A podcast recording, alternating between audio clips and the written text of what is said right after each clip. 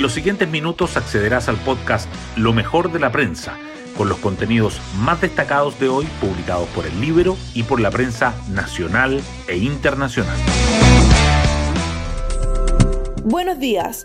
Soy Javiera Rodríguez y este jueves 24 de noviembre te cuento que el gobierno había señalado que solo acompañaría el nuevo proceso constitucional, pero ayer el presidente Boric, desde México, tomó varias posturas. Representación de los pueblos originarios, órgano paritario, mecanismos para que participen expertos y con miembros electos. Esto se da justo cuando entre los partidos políticos toma fuerza que sea un órgano mixto o incluso uno que nazca desde el Congreso. En tanto, en el ámbito del orden, el Ejecutivo optó por invocar la Ley de Seguridad del Estado contra camioneros que bloquean rutas, una medida apoyada por gremios como la Confederación de la Producción y del Comercio. Las portadas del día. El Mercurio y la Tercera coinciden en abrir sus ediciones de hoy con la noticia de que el gobierno endurece el tono por paro de camioneros e invoca la ley de seguridad del Estado por bloqueo de carreteras, mientras que Diario Financiero titula que Ejecutivo y Banco Estado alistan línea de financiamiento especial para el sector construcción. Otro tema sobresaliente es los resultados de Qatar 2022. Japón sorprende a Alemania y España golea a Costa Rica. El Mercurio también destaca en primera página que el gobierno propone elevar la producción de energía renovable no convencional de 40% a 60% en 2030 y surgen críticas a la propuesta de la moneda para crear un nuevo estado de excepción porque restaría atribuciones a Fuerzas Armadas. La tercera, en tanto, resalta en portada que especialistas proyectan alza de COVID en verano y el regreso de las mascarillas. El mercado prevé que inflación de diciembre podría ser la más baja en casi dos años y los problemas en registro de deudores de pensión de alimentos complican créditos en el sistema financiero en portada del libro, los decretos con el detalle del inédito despliegue de todo el gobierno por los 50 años del 11. Hoy destacamos de la prensa.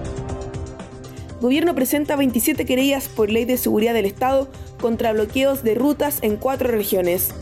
El Ejecutivo tomó la decisión luego de que algunos gremios de camioneros no depusieran las movilizaciones pese al acuerdo para implementar medidas como congelar el precio del diésel por tres meses. Nueva Constitución. Dirigentes políticos abordan debate sobre órgano mixto designado por el Congreso. La propuesta de Amarillos sinceró opción que varios sectores han evaluado en conversaciones privadas. El presidente de RN dijo que no somos partidarios del órgano 100% electo. Presidente Boric desde México. Eventual elección constitucional es garantía de estabilidad. El mandatario se reunió ayer con su par mexicano, Andrés Manuel López Obrador, y abordó la fallida cumbre de líderes de la Alianza del Pacífico. Otras noticias. Surgen críticas a propuestas para crear nueva variante del estado de excepción, porque restaría atribuciones a las Fuerzas Armadas.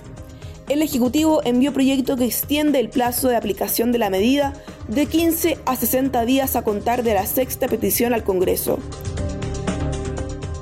Gobierno propone elevar metas de producción de energía renovable no convencional a un 60% en 2030.